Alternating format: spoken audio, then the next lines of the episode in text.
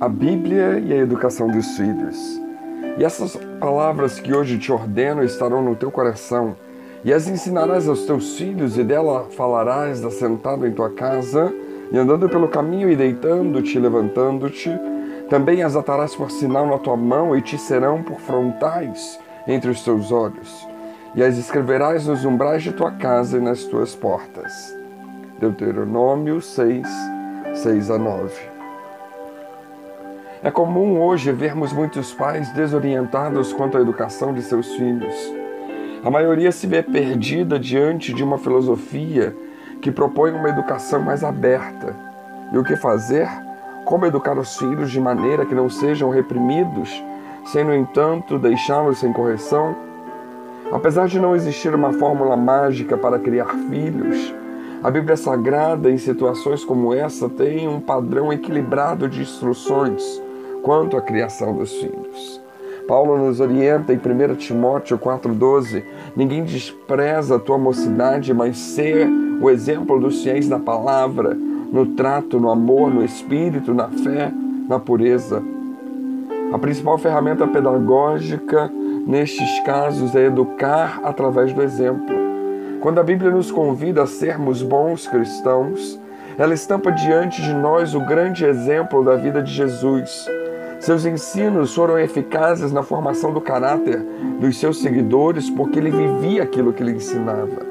Devido à manifestação dessas qualidades na vida dos discípulos, em Antioquia eles foram chamados pela primeira vez de cristãos. Muitos casais frustram-se na educação de seus filhos por causa das suas próprias incoerências. O conflito entre o que é ensinado e o que é de fato praticado leva os filhos a rejeitar, ainda que inconscientemente, suas técnicas educacionais. A falta do exemplo no ensinamento faz com que os pais percam a autoridade sobre os seus filhos e muitas vezes provoca neles a ira. Somente a atitude de pais fiéis, norteados pelo Espírito Santo, podem ser base sólida que permitam uma educação exemplar, influenciando a conduta dos seus filhos.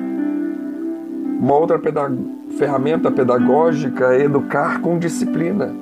Numa sociedade tão liberal e permissiva como a nossa, a palavra às vezes disciplina não tem soado tão bem, pois, segundo o que se prega hoje, pelo menos fora da igreja, todos são livres para fazer o que desejam e ninguém pode impor limites à liberdade alheias, ainda que isso signifique libertinagem. E esse conceito tem atingido muitos lares. Por um lado, pais que têm medo de insistir com seus filhos, e por outro, filhos que desconhecem limites. O que a Bíblia nos ensina sobre disciplina mesmo? Ela nos ensina que disciplina significa treinamento para agir de acordo com regras estabelecidas. Provérbios 22, 15 vai nos alertar sobre isso. Os filhos precisam aprender que em todos os segmentos existem regras, existem normas, existem horários a serem cumpridos. A Bíblia também fala que disciplina significa correção.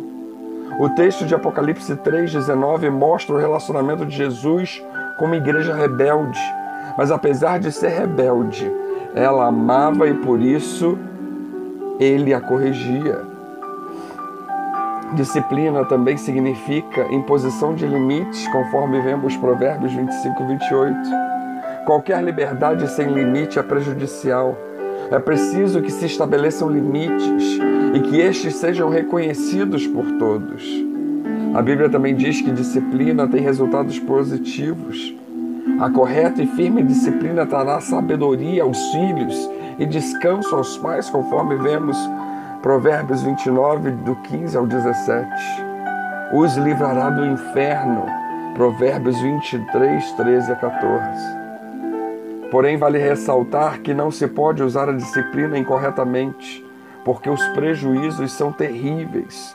Quando os pais dão ordem aos filhos e não esclarecem suas razões, quando são incoerentes, exagerados, quando agridem, espancam os filhos, estão sempre em discórdia e disciplinam os filhos sem motivo, Ah, esse mau uso da disciplina poderá vir e formar filhos desrespeitosos, revoltados. A boa educação e instrução do lar resultará no aperfeiçoamento do caráter dos filhos, no relacionamento sadio da família, numa, num grande benefício para a sociedade como um todo. Mas o grande objetivo é levar a família a Deus.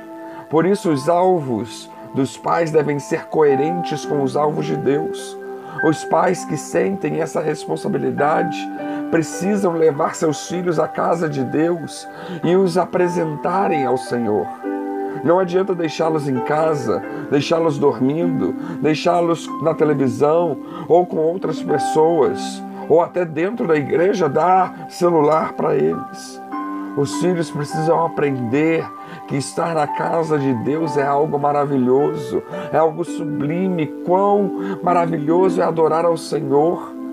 Além de levar à casa de Deus, é necessário que os pais ensinem aos filhos a palavra de Deus. O responsável pelo ensino bíblico são os pais e não aqueles que colaboram no templo. Para que o ensino seja eficaz, é necessário que essa palavra esteja primeiro dentro do coração dos pais. Este ensino, ele precisa ser contínuo. A palavra deve ser ensinada dentro de casa, nas caminhadas, nas viagens, na hora de deitar-se, na hora de levantar-se. Vemos essa instrução em Deuteronômio 6. E além disso, também é necessário que os pais testemunhem dos feitos de Deus. Salmo 78, 4 nos diz: Não os encobriremos aos seus filhos mostrando à geração futura os louvores do Senhor, assim como a sua força e as maravilhas que fez. Falar daquilo que Deus tem feito é uma grande maneira de estimular os filhos a crer no poder de Deus, a entender que esse Deus se relaciona e que esse Deus é o Deus dos pais que também quer dar experiências aos filhos. Diante disso tudo, precisamos refletir como estamos nos dedicando na educação dos nossos filhos? Será que também lembramos que quando geramos filhos espirituais, temos uma certa responsabilidade em ajudá-los a caminhar, ensinando-os e instruindo-os? O Senhor quer ser o Deus da nossa família. Não nos esqueçamos disso.